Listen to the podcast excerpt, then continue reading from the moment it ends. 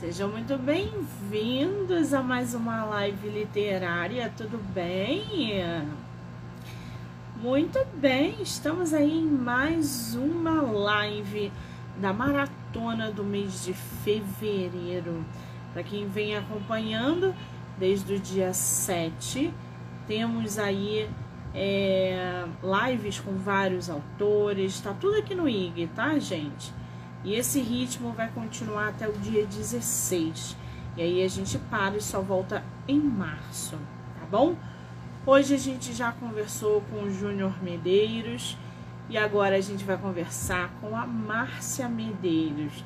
Coincidentemente, os dois o mesmo sobrenome. Vamos, que eu acho que ela já tá aqui na live. Muito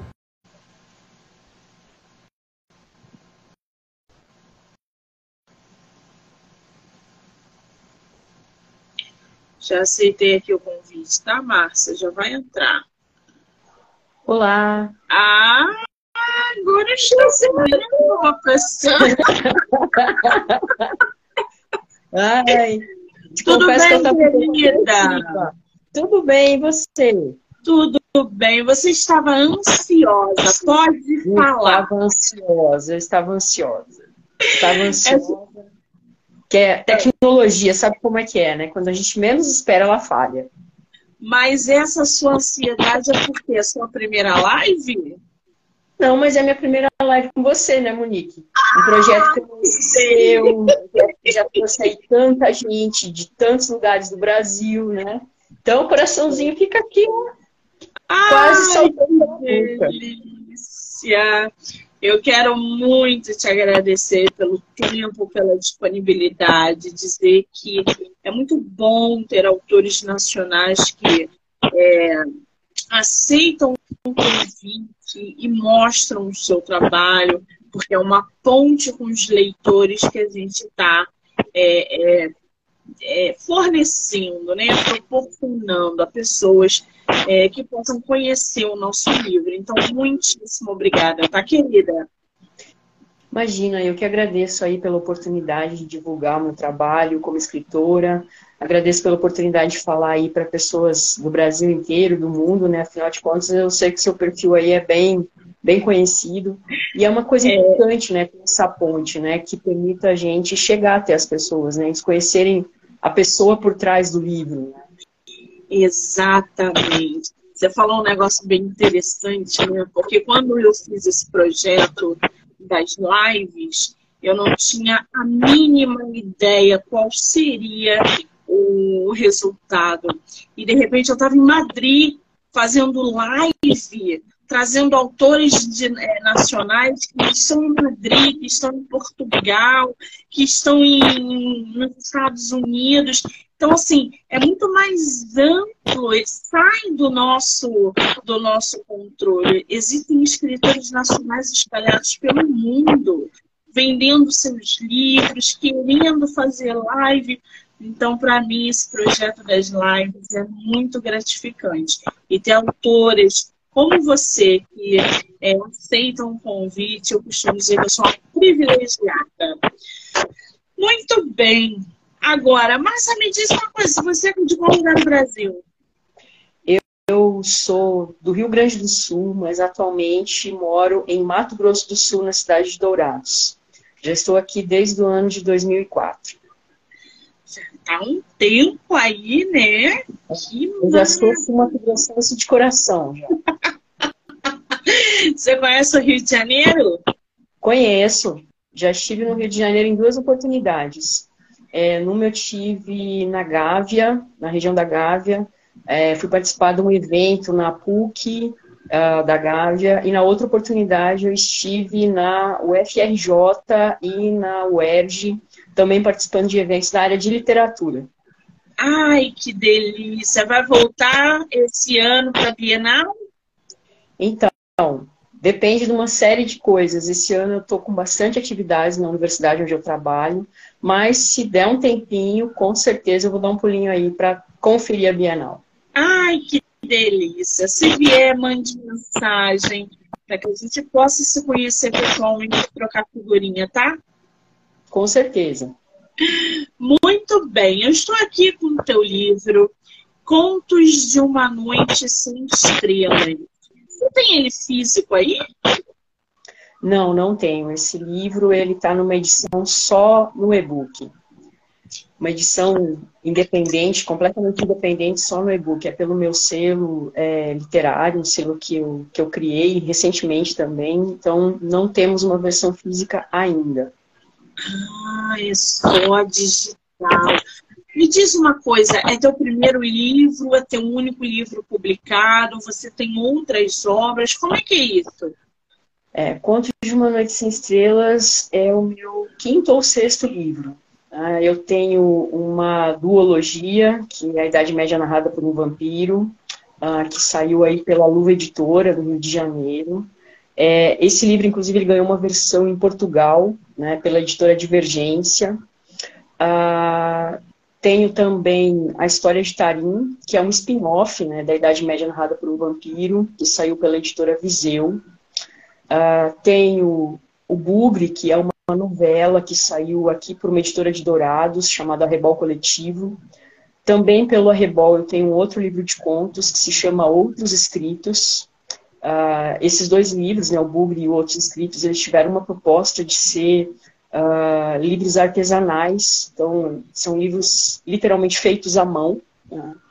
E agora, depois de terminar a história de Tarim, eu tive aí um, um momento que eu fiquei pensando assim, poxa, eu quero escrever outras coisas diferentes de fantasia, né?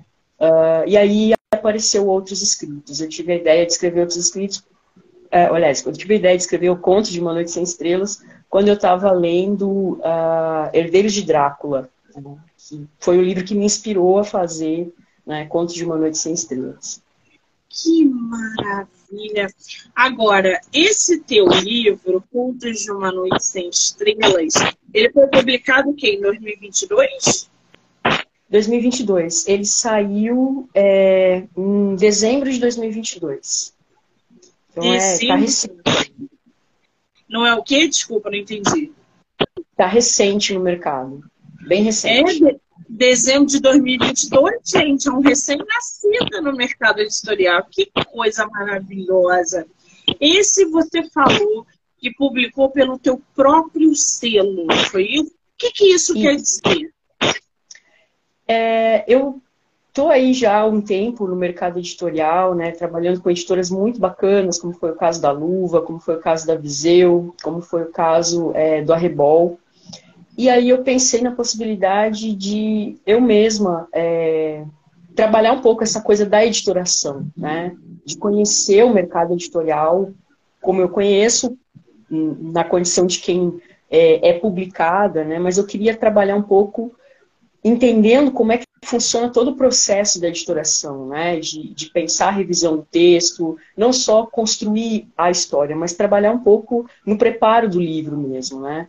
É, pensar na capa, pensar na editoração propriamente dita, ir atrás das questões relativas aí às fichas catalográficas, né? discutir algumas questões com outros profissionais para trabalhar a questão da revisão. Então, é, a partir daí eu decidi pela possibilidade de trabalhar meu próprio selo, né? E foi assim que nasceu o Lanan, Lanan Selo Literário. Que coisa, né, gente? Eu já tinha ouvido falar sobre um escritor criar o próprio selo, mas eu, eu trabalho com escritoras que têm, uma, têm editor e tal, trabalho com esse processo, mas aí recentemente veio o selo, várias editoras aderiram ao selo, se vocês repararem, é, tem algumas editoras dentro do mercado que ah, são publicadas pelo selo. E aí fica todo mundo perdido. O que, que é o selo? Qual é a diferença e tal? Então tá aí, nossas, nossos escritores um pouquinho pra gente como que é o selo dela. Agora, eu tô aqui com, teu, com a tua sinopse. Eu vou ler um trechinho da tua sinopse para inteirar um pouquinho mais pessoal. E aí a gente fala sobre essa capa belíssima. Pode ser? Pode ser. Eu vou ler aqui para vocês, gente, Contos de uma Noite Sem Estrelas, da autora nacional Márcia Medeiros. Tá, tá, tá fazendo um barulho aí, não tá, gente? Ou sou eu que tô escutando? Não é barulho daí, não, Márcia, é barulho da câmera. Não, aqui tá de boa. Engraçado. Se alguém tivesse barulho, é, ouvindo um barulho aí atípico, manda mensagem aqui ou é só eu. Enfim. Naquela noite fiquei acordado, olhando para o teto com os olhos arregalados, temeroso de qualquer sombra que se movesse pela parede. Cheguei a pular algumas vezes da cama, quando meus ouvidos julgavam ter escutado algum movimento suspeito que pudesse indicar a aproximação de um ser capaz de sugar meu sangue. Aquela história apagou o luar prateado do céu campestre para sempre. Depois dela, todas as outras noites que passei na fazenda dos meus avós eram sempre iguais. Eram noites escuras, sem lua e sem estrelas. Esse seu livro tem quantos contos? Você reuniu quantos contos nesse livro? Contos de uma Noite Sem Estrelas tem. Uh, eu sou muito ruim de lembrar dos meus próprios livros. Se eu não me engano, são oito contos. Oito contos. Eu estou vendo aqui que tem 120 páginas, não é isso? Isso. São, são contos um pouquinho mais longos, é, porque eu, eu quis fugir um pouco daquela estrutura de texto curto, né? Normalmente, quando a gente está em antologias, você sabe disso também, escritora, a gente tem um limite bem curtinho, né, para você fazer o, o, processo da história acontecer.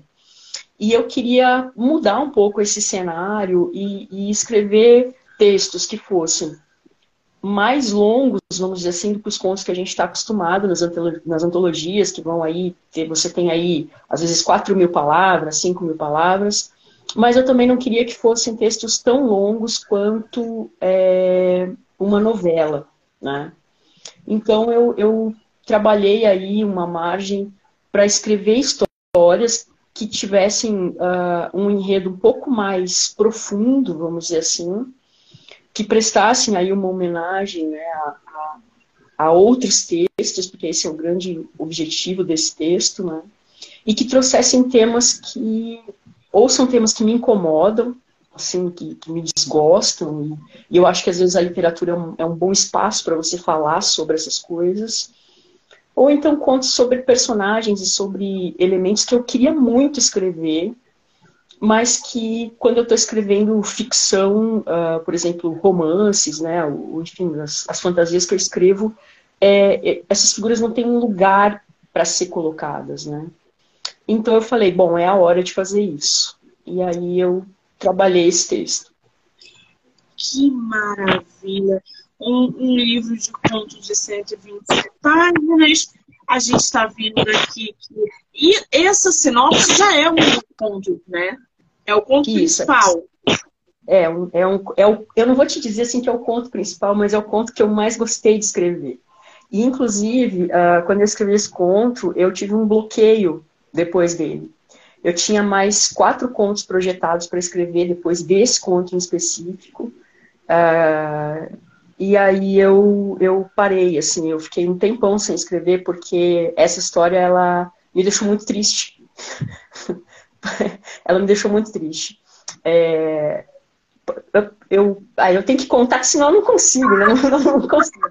Não vou contar a história, senão não tem graça. Mas é, esse conto ele conversa com um conto de um, de um escritor uruguaio que se chama Horácio Quiroga. E eu não conhecia a obra do Quiroga. É, eu conheci a obra do Quiroga nesse livro que eu falei para você, que inspirou né, o Conto de Uma Noite Sem Estrelas, que é O Herdeiro de Drácula. Eu conheci a obra dele aí. E a escrita dele é de uma densidade, é assim, de uma.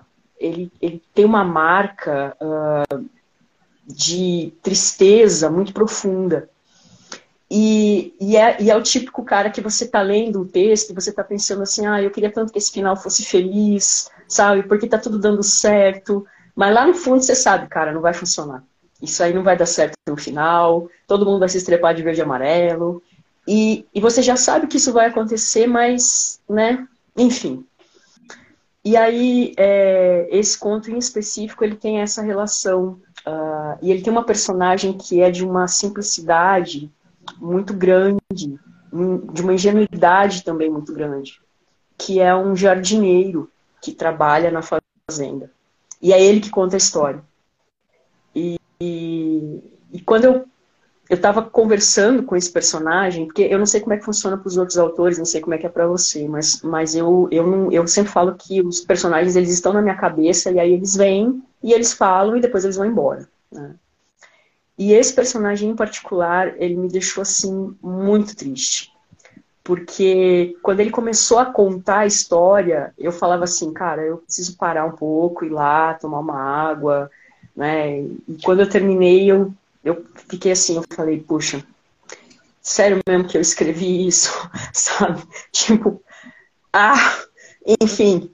Mas é uma história que é muito bacana, assim, é um é dos contos que eu mais gosto desse livro, né? É por isso que ele, eu escolhi essa, essa parte aí para sinopse. Você falou um negócio bem interessante aí. Monique, não sei se é assim que acontece com você, mas os personagens falam comigo e não vão embora até eles dizerem o que tem que dizer. Você sabe que nós, escritores, é, somos taxados como loucos exatamente porque temos um mundo à parte da, da realidade. Nós vivemos uma realidade paralela, onde todos os nossos personagens que querem nascer estão vivendo ali aguardando a sua vez. Eu publiquei o último livro agora em dezembro de 2022 e o tempo inteiro duas coisas aconteceram. A minha protagonista falou: se você não me der o meu final, eu não vou embora. E eu, ela ficou do meu lado enquanto eu comia, enquanto eu dormia, enquanto, enquanto eu não terminei o livro do jeito que ela queria, ela não foi embora.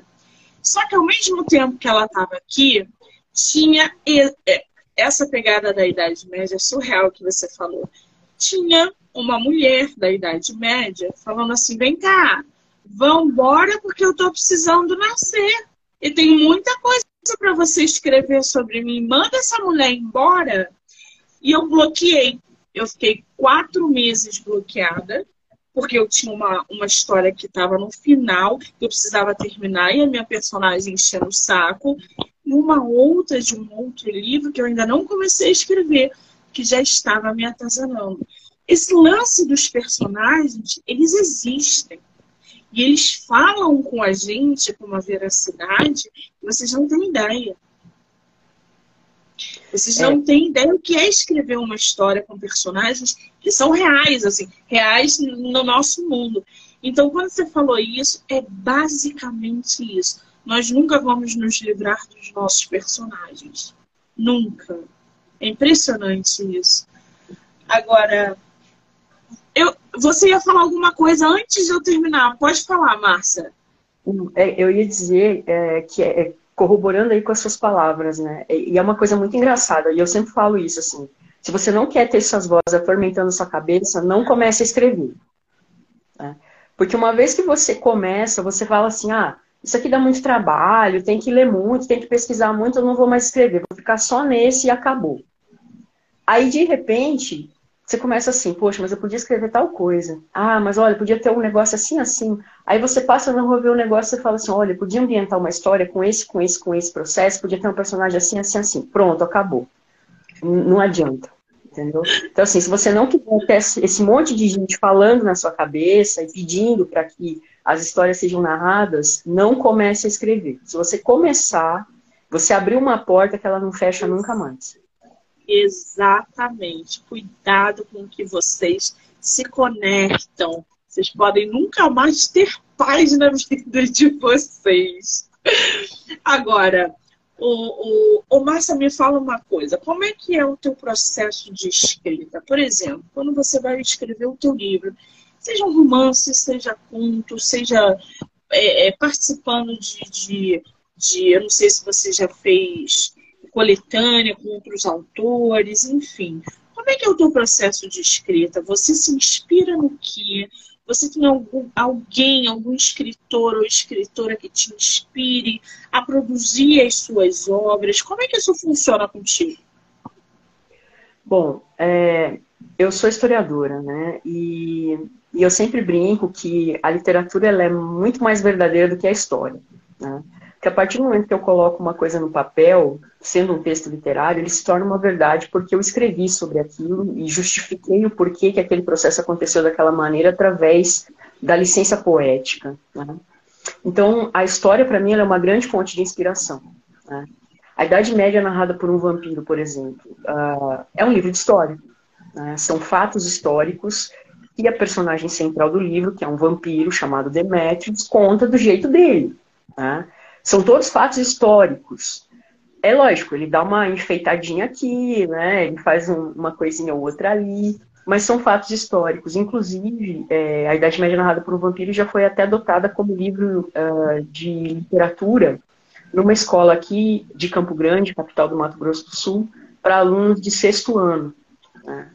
E o professor de literatura fazia essa, essa dobradinha com o professor de história, porque era possível fazer isso, dado o material que o livro traz. Né?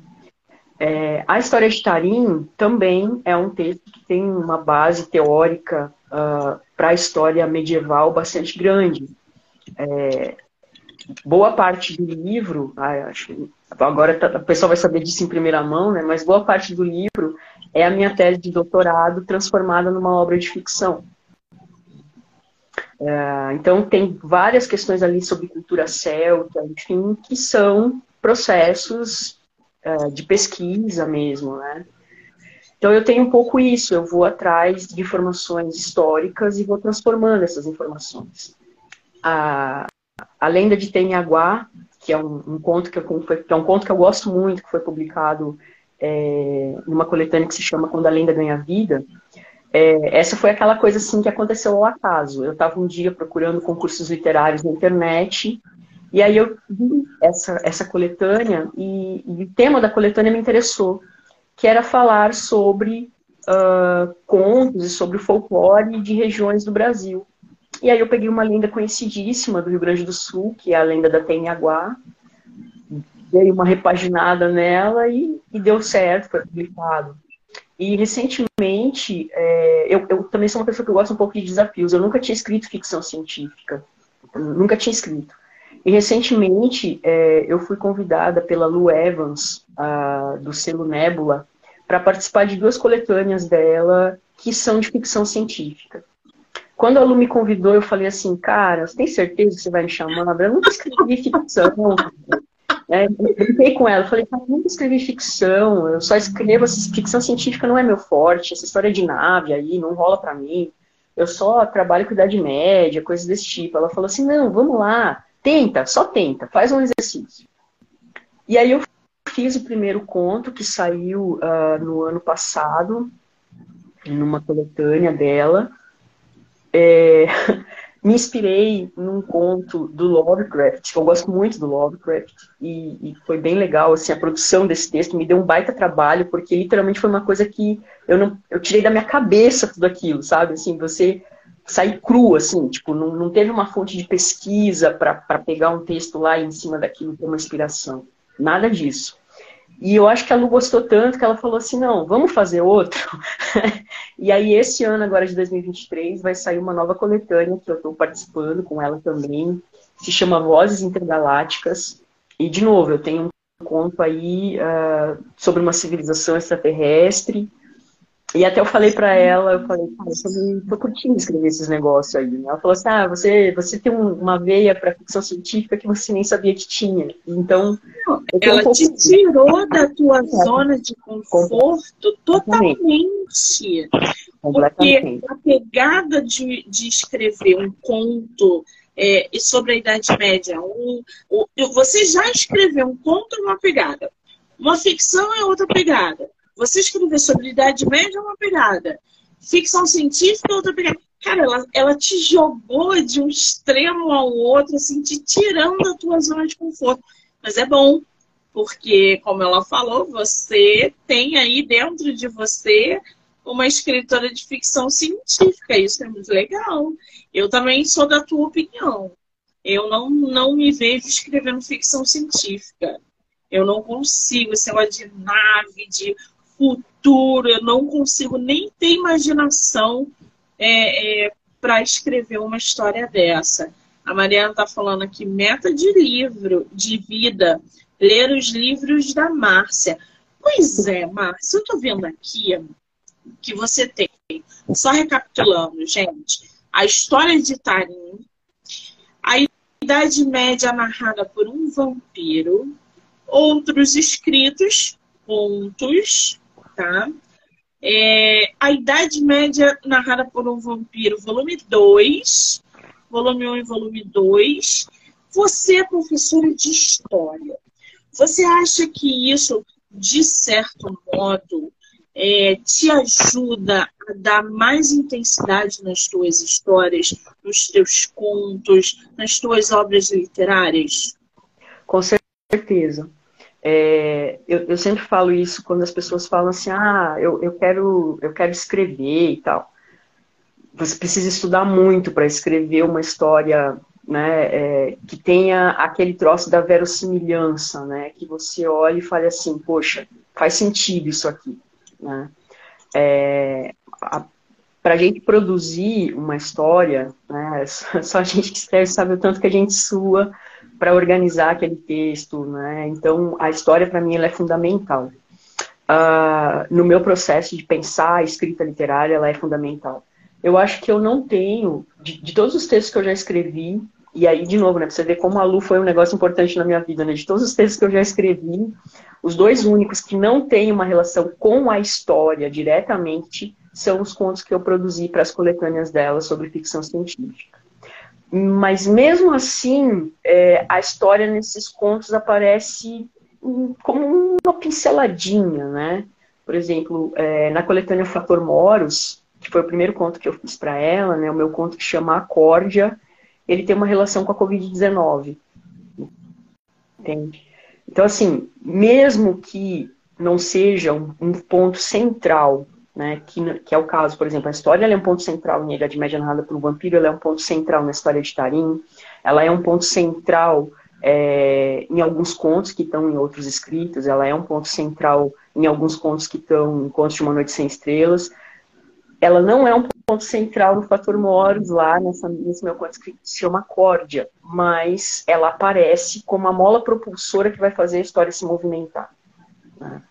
Então, a história, para mim, ela é um, uma, uma questão assim, básica e fundamental. É, eu estou agora produzindo o, a, o volume 2 da história de Tarim, ó, também notícia em primeira mão aqui para você. Pois e... eu já ia até perguntar, com tantas ideias, se você já estava produzindo alguma coisa. Se tem já, previsão já de lançamento. Ainda não porque esse, esse livro eu estou trabalhando com base num fato histórico que é a cruzada, é, a Marcha para o Leste. E, e esse é um livro que eu quero discutir um pouco sobre as questões que levaram à ascensão do nazismo, né, é, e que tem raízes lá no medievo. Então é um trabalho que eu vou, vou fazer com bastante calma, né? E, e você vê, ó, tô de novo com a história ali como pano de fundo, né?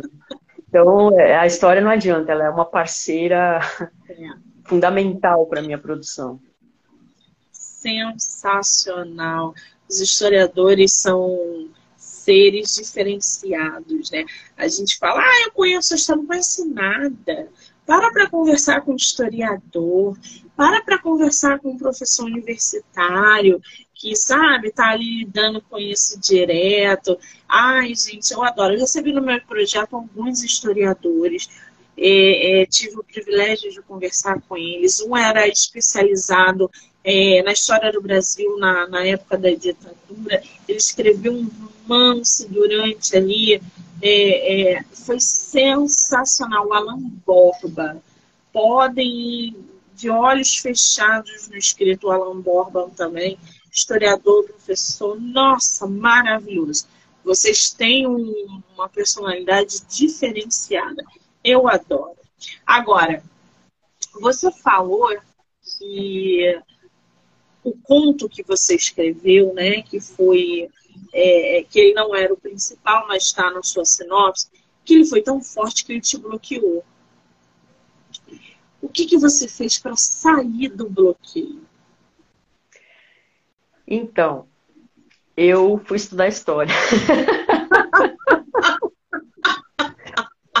é, eu, é, não, é, é sério, mas foi isso mesmo que aconteceu. Uh, eu, eu falei assim, cara, eu não posso terminar esse livro aqui. Tipo, primeiro porque não tinha um livro ainda, sabe? É, e eu também não queria publicar esses contos avulsos, assim. Até porque eu queria, eu, eu tinha pensado nesse projeto de, de escrever um livro de contos onde cada conto conversasse com outro conto escrito por um autor que eu gosto. Né? Então, assim, por exemplo, esse conto conversa com o conto do Quiroga. É, o primeiro conto do livro ele conversa com um conto do H.P. Lovecraft é, o segundo conto conversa com Edgar Allan Poe, e assim vai. Cada conto tem uma relação com um autor, faz uma homenagem né, a um autor. E aí eu lembrei de um livro que eu li na graduação, uh, do Tabajara Rua, que se chama Neto Perde a Sua Alma. E é um livro onde ele vai falar sobre a Revolução Farroupilha.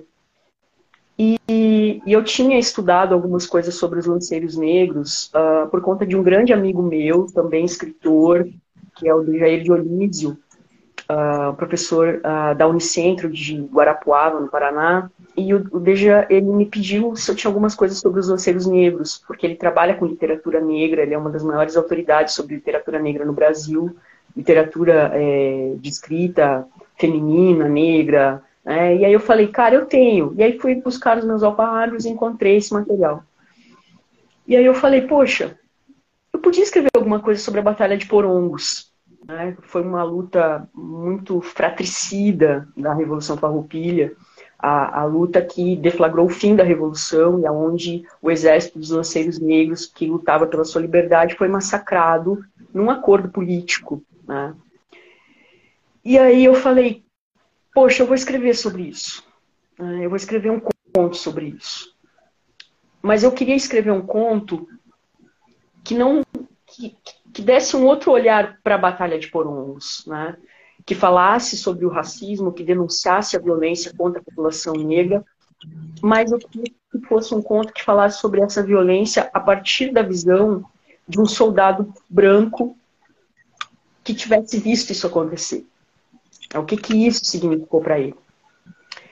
E aí eu busquei uh, fontes históricas, entre elas a carta que o, o Caxias escreveu é, para o Davi Canabarro, que era o general Farroupilha, uh, que participou do acordo, né? E aí é, eu encontrei a carta, ela é pública, né? Ela, ela é um registro histórico público e na carta está descrito todo o processo, o que era para fazer, como era para fazer, por que tinha que ser feito. E aí, é, o final da carta diz assim: entregue, né, a pessoa que, que der essa carta para você um valor X. Só que o soldado que levou essa carta, ele não sabia o que, que tinha nesse texto. Então ele carregou uma carta uh, dizendo olha, pessoas inocentes vão morrer, mas ele não sabia o que ele estava levando. Né? Ele só soube depois. E é esse soldado que conta a história no meu conto. Sim, sim. Vocês conheciam essa história? A gente, só superficialmente, né, gente? Vamos, sejam sinceros. Só superficialmente. Agora, Ô, Márcia, me fala uma coisa. Você com livros publicados, é, historiadora, você tendo um selo editorial, qual é, na sua concepção, a maior dificuldade atualmente para um escritor nacional? Ai, essa pergunta é a pergunta de um milhão. Cara, olha, a gente, eu acho que todo mundo deve falar isso aqui, né? É, a gente vive num país em que as pessoas não leem. Né? É, muita gente não lê, assim. Uh, e aqui eu estou falando, inclusive até pelo contato que eu tenho com outros autores, com outros escritores, uh, que é o caso, por exemplo, do Santiago Nazário, né? Que é um autor fantástico, o cara já preencheu aí ganhou o prêmio Petrobras de literatura, finalista do prêmio Jabuti, né? Uma pessoa assim que dispensa comentários, morou em vários países, né?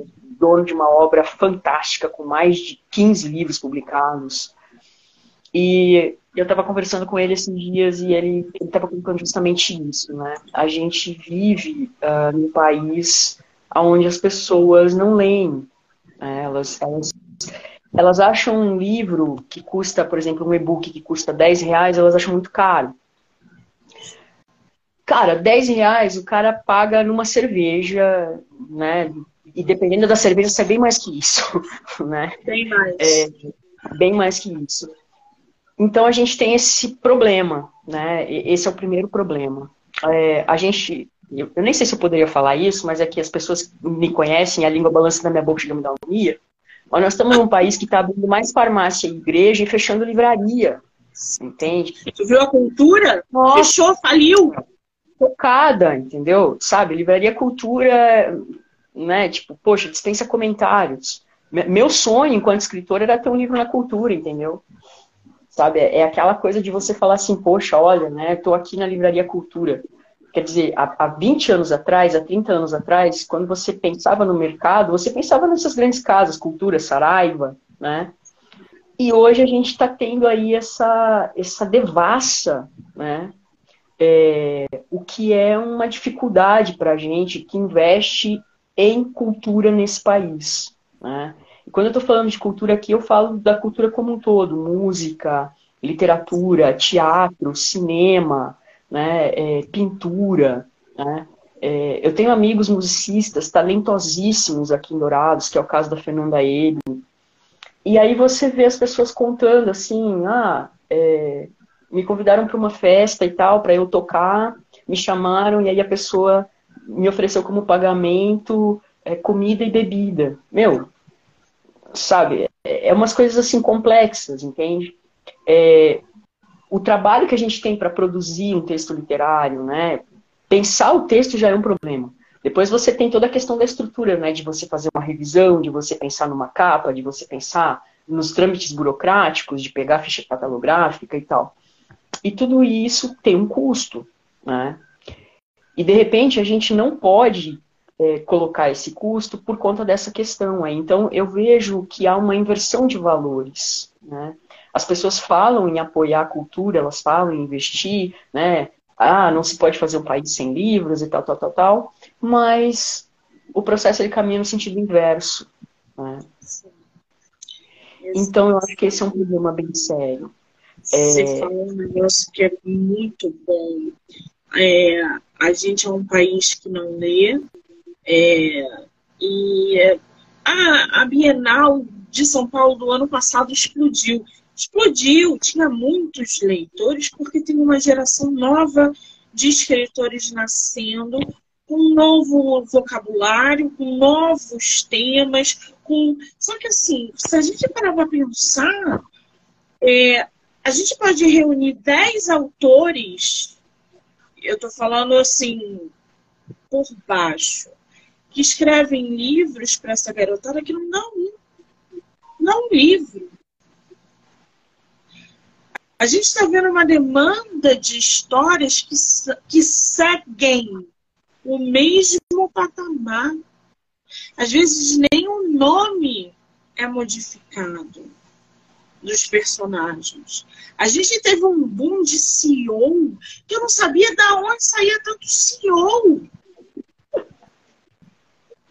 Eu não sabia, todos eram CEO. Eu olhava para todos, eu só tinha CEO e leitor de CEO. E aí tu para para ler os CEOs da vida são todos iguais. Eu falei, aonde que essa galera está fazendo curso? Porque estão todos caminhando assim, ou seja, assim. Cadê as histórias boas que trazem pra gente informações úteis, com personagens bem, bem construídos que, que são voltados, porque os leitores não são só de agora, nós temos leitores da geração passada que não encontram mais histórias boas. A gente viu a Vanessa Passos ganhando ano passado o prêmio. Eu não sei se vocês leram o livro da Vanessa Passos e do Itamar. Duas obras sensacionais. Falei, aonde que esses meninos estavam? Aonde que o Itamar estava, que a gente não estava vendo? Porque estávamos mergulhados de CEOs, estávamos mergulhados de sexo para todos os lados, as histórias só têm prazer, luxúria e desejo. E aí o, o, a Vanessa Passos transbordou com genialidade, com inteligência. O Itamar explodiu, quer dizer, acabou essa farra sabe? As pessoas estão lendo. As pessoas, na minha concepção, faltam livros bons no mercado para que mais pessoas leiam. Que a gente não tem mais. Se for depender, depender de CEO para eu pegar um livro para ler, eu não vou ler. Eu não vou ter tanto interesse da leitura do CEO como num outro gênero, por exemplo. Porque são todos iguais. Eu espero os leitores não se ofendam aqui com a temática do CEO. Mas eu trabalho com literatura, com escritores, eu sei do que eu estou falando. Tem muita gente ruim no mercado que está vendendo a dar de pau por causa do CEO. Mas cadê esses leitores? Os leitores bons, né? Então a gente é um país que não lê? É ler coisas boas. A gente não lê mais coisas boas. Aí tu vai ver uma edição nova do Machado de Assis, do, jo do José de Alencar, do Guimarães, pega Clarice, aí você vai ter que refazer todas as leituras dos clássicos, que eu amo de paixão, e aí você começa a recomendar. Que a gente está assim, um livro bom, gente. Eu falo pra caramba, né, Márcia? Não. Mas é um desabafo, é, gente. Eu acho que nessa tua fala tem algumas coisas bem interessantes, assim. É, concepções minhas, né? E eu sempre falo assim, olha, eu sou uma pessoa de quase 50 anos, então eu posso falar algumas coisas que a idade já permite, né? É, primeira delas, né? Uh, eu, eu, sou do tempo, e aí, aí que você vê como a pessoa já tá velha, né? Porque ela fala assim, eu sou do tempo, né? Mas é isso.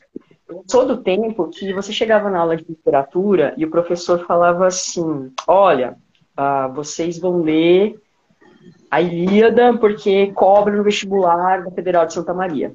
Cara, eu tinha 14 anos a primeira vez que eu li a Ilíada. Eu entendi? Não entendi porra nenhuma, entendeu? Eu ficava pensando, meu, que poema doido é esse, entendeu? Não entendi nada daquilo, né? Mas foi a primeira vez que eu li. Né? Depois eu li de novo, de novo, de novo. Inclusive, hoje eu estou fazendo uma pesquisa uh, sobre uma das personagens da Ilíada, que é a, a né, a mãe do, do Heitor. Eu vou fazer uma análise para um livro técnico que eu estou escrevendo sobre a história do luto, através da literatura.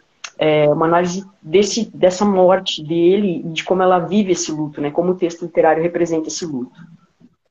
Então, assim, uh, o primeiro ponto é esse. A gente não se torna um leitor lendo só aquilo que a gente gosta. Na minha concepção, sabe?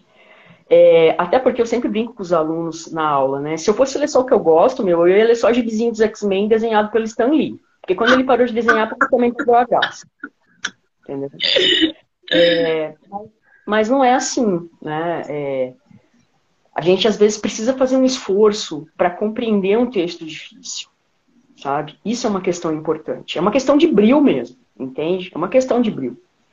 É... Segundo ponto, uh... não adianta dizer que não, o mercado editorial ele tem uma força muito grande no sentido de que ele só publica aquilo que vende, né? Então, a gente também tem um, problema nesse contexto. É, porque às vezes você tem bons livros, mas você não tem editoras que aceitem esses livros porque o tema é isso, né? Porque ah, essa história assim assado, ah, porque essa personagem tal, tal, tal, ah, porque isso aqui não está mais dando ibope, não está mais vendendo, né? E aí é, começa a ficar complicado, entende? Começa a ficar complicado, porque como que você se coloca nesse universo, né? você vai fazer uma coisa para vender, e eu acho que os CEOs, que você muito bem exemplificou, eles entram nessa vibe, né? Ou você vai fazer uma coisa que representa aquilo que você acredita enquanto escrita literária. E aí independe de mercado, independe de, de qualquer outra coisa. Só que aí a gente acaba tendo um problema, né? Por exemplo, a escrita literária para mim, ela é um hobby. Né? Eu não vivo da literatura. Eu tenho uma profissão, né? E, e, não quero dizer com isso que ser escritor não é profissão, pelo contrário, é uma profissão extremamente exigente, né? Mas eu posso me dar o luxo de escrever coisas que eu quero escrever. Né? E aí eu encontro algumas pessoas que leem aquilo que eu escrevo. Mas e outras pessoas que, que acabam tendo que se dobrar a esse mercado, entende? Para ter espaço, sabe? E aí tem uma outra questão também que eu não posso me furtar nessa, nesse teu comentário de ah, muita gente né, escreve e tal, enfim. Às vezes eu acompanho algumas pessoas, uh, meu, eu sempre falo assim, ó, Stephen King nasce um a cada milênio, entende? né? E de Lovecraft nasce um também, entendeu? Tolkien, sabe? É, e tudo que esses caras estudam, meu, o Tolkien, ele criou uma, ele criou um universo linguístico, entende? Sabe? Quando eu paro para pensar nisso, cara, a minha cabeça dá um nó, porque eu fico pensando, aonde estava tanta inteligência na cabeça desse cara? Quanto de pesquisa, profundo conhecimento de fonética, sabe? E aí, é, aí, é, aí é complicado, entende? Porque, uh, e aí eu não posso deixar de pensar que a internet ela colabora muito com isso também, né? As pessoas elas pensam no universo assim, nossa, olha, o Stephen King ele tem uma cadeira lá no estádio do, do Boston que ele senta lá para escrever, né? É, à tarde ele fica lá fazendo isso. Ele, ele escreve de manhã, de tarde ele vai lá naquela cadeira cativa que ele tem no estádio do Boston, lá de beisebol, e, e corrige os textos dele lá. Só que esse cara, ele comeu pão que o diabo amassou com os pés e cuspiu até conseguir ser reconhecido. Quer dizer, a fama dele não é de, de ontem para hoje. Né? E esse universo do instantâneo que a gente vive é um problema também nesse sentido. Né? Porque as pessoas são catapultadas de uma hora para outra. E às vezes, é o caso do Itamar, né, eu, eu, né o, o, o Torturado, enfim, né, é, que já estão aí no mercado, entendeu? Rodando há muito tempo, né? Mas que, enfim, parece que o algoritmo encontrou, sabe? É um pouco isso, assim, parece que o algoritmo encontrou. E isso eu acho que é uma coisa também que é muito difícil. A gente tem muita gente talentosa no Brasil, sabe? Muita gente talentosa. É, olha, só, só aqui em Dourados, a gente tem um coletivo de escritores temos um poeta fantástico, que é o Emanuel Marinho. A gente tem um outro poeta fantástico, que é o Sá Júnior da Cruz Lopes. A Fernanda Eglin, que é musicista, poeta e contista. O Antônio Magalhães, que também escreve ficção. Isso eu tô falando só de gente aqui da minha cidade, caras que eu encontro na rua, entendeu? Só que é isso, né? Eles perdem para os CEOs da vida, sabe? Então, isso às vezes, entende? É, é, é tenso. É, é tenso. É exatamente isso. É, é desleal às vezes, mas eu costumo dizer que a gente escreve por amor e não para ganhar dinheiro. A gente escreve por hobby, por paixão, por amor, porque a gente tem alguma coisa para dizer. Principalmente o poeta. O poeta ele se sufoca se ele não escrever. É, é, é, ele morre entalado. Os escritores é, é, que são diferentes dos poetas, que os poetas, pelas palavras, eles tocam na alma. A gente não, a gente tem que criar um mundo para mostrar para você o que, que a gente está querendo dizer. O poeta, em uma única frase, ele já te arrebatou ali com tanto sentimentalismo, intensidade, melancolia. São, são seres extraordinários, entendeu? Então a gente faz isso, eles fazem isso, nós fazemos isso por amor. por paixão pela literatura, pelos livros, pelas palavras, não para ganhar dinheiro, né? Senão a gente estava produzindo um CEO a cada 15 dias aí, né? Vamos combinar. Agora, ô Márcia, eu tô vendo que você tem muito livro aí atrás. O que, que é. você gosta, assim? Aquilo ali, são, são livros de universidade, são, é, é, é, ou são livros que você lê no dia a dia? Então, aqui tem de tudo. É, tem, tem uma coleção aqui do meu, do meu autor favorito, um dos meus filósofos favoritos, que é o Michel Foucault. É, aqui, ó. Aí vou mostrar para vocês que eu não aguento. Ah, eu adoro estantes de escritor, gente. Nossa senhora, que delícia.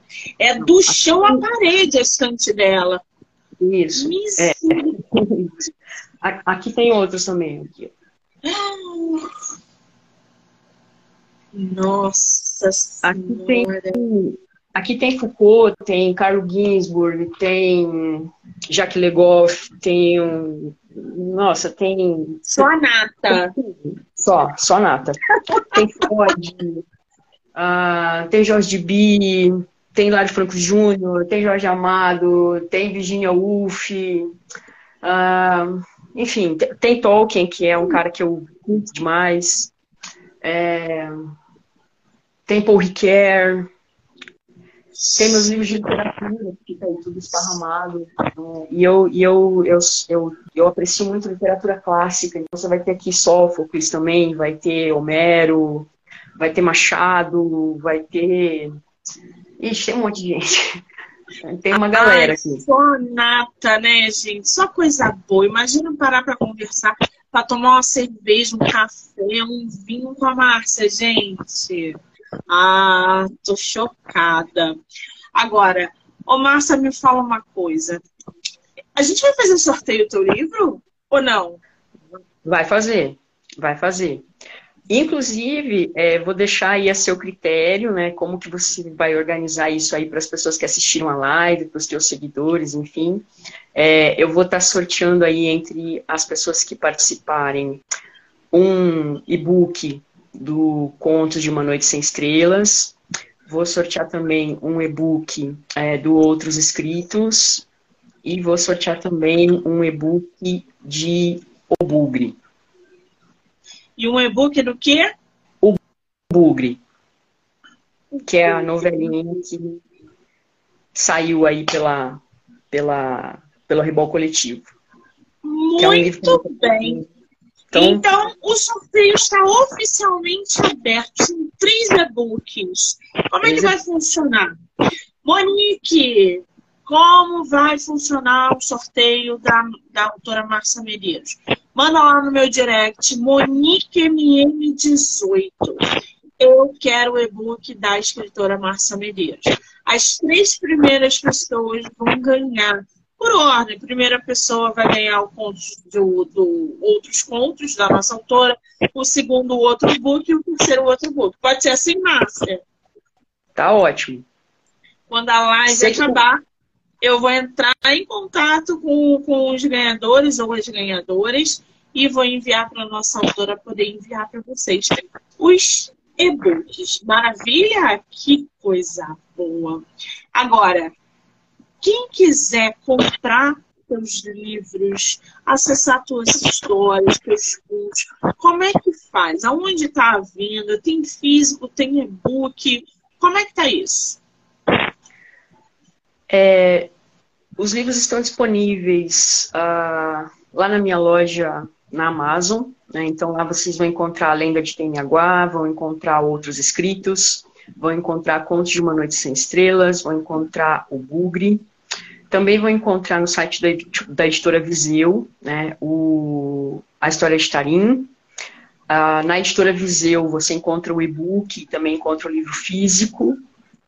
E pela Luva Editora você encontra é, A Idade Média Narrada por um Vampiro, volume 1 e volume 2, e encontra também é, o e-book no site da Luva Editora. Então, tá, tá variando, assim, né? Uma parte é, é de minha própria autonomia, vamos dizer assim, lá na minha loja na Amazon, e-books, no site da Viseu e no site da Luva Editora. Que maravilha. O Júlio está falando aqui. A Márcia é a pessoa mais doce, livre ao mesmo tempo, toda a seriedade em tudo que faz. Oh, Atenção, babá! Tem um fã seu na live. Agora, Márcia, qual é o teu Instagram? Marmedeiros1, arro, é, arroba, né? Arroba Marmedeiros1. É que essas coisas de Instagram eu ainda tô, né? Que eu sou medievalista. Eu vou marcar a autora aqui na live, gente, para quem não, não acompanhou, enfim, já corre lá, já segue a nossa escritora, arroba marmedeiros1, tá bom? Esse é o Instagram da nossa autora. Lembrando que Contos de uma Noite Sem Estrelas é tema de episódio no podcast literário chamado Do Livro Não Me Livro, que vocês podem ouvir pelo Spotify, Anchor, Amazon Music e canal do YouTube. Assim como essa live também vai estar no, em todas as plataformas do canal do, do podcast, tá? Do livro Não Me Livro. Já corre lá, já se inscreve para acompanhar todo o conteúdo literário que é gerado diariamente. Márcia, querida, foi difícil fazer essa live? Não, não, mas também né, com uma, uma hostess maravilhosa igual você, não tem como ser difícil, né? Pelo amor de Deus. Sensacional, adorei. Ah, você é uma fofa. Eu quero muito te agradecer pelo tempo, pelo bate-papo, pela simpatia. Você é agradabilíssima. Daria para a gente ficar aqui conversando sobre história até não aguentar mais e ter a oportunidade de te conhecer, entre aspas, né? É um privilégio. É, eu só te desejo todo o sucesso do mundo, que você não pare de escrever. Espero poder te, te, te encontrar na Bienal desse ano, mas se não for possível, espero em breve estar divulgando mais livros seus. Muitíssimo obrigada, querida. Eu que agradeço pela oportunidade. Você é uma pessoa simpaticíssima, um amor de pessoa, um profissionalismo incrível, inacreditável. É, adorei participar da live. Ah, o seu episódio do Spotify sobre Contos de Mano de Sem Estrelas ficou maravilhoso. A sua voz é acolhedora. Né? Gostei demais. E eu espero mesmo, assim, de coração, que a gente possa se encontrar pessoalmente. E também em outras oportunidades aqui no mundo virtual. Vou sempre trazer novidades aí para você e para todas as pessoas que seguem a sua página. Ai, que delícia! Quero agradecer todo mundo que entrou, que saiu, que vai assistir depois. Dizer que está rolando sorteio de três e-books da nossa autora. Então corre lá no Monique MM18, já manda mensagem para conseguir o e-book de vocês, tá bom? Só agradecer. Márcia, um beijo, amor. Obrigada. Eu que agradeço. Um abraço aí para todo mundo que assistiu.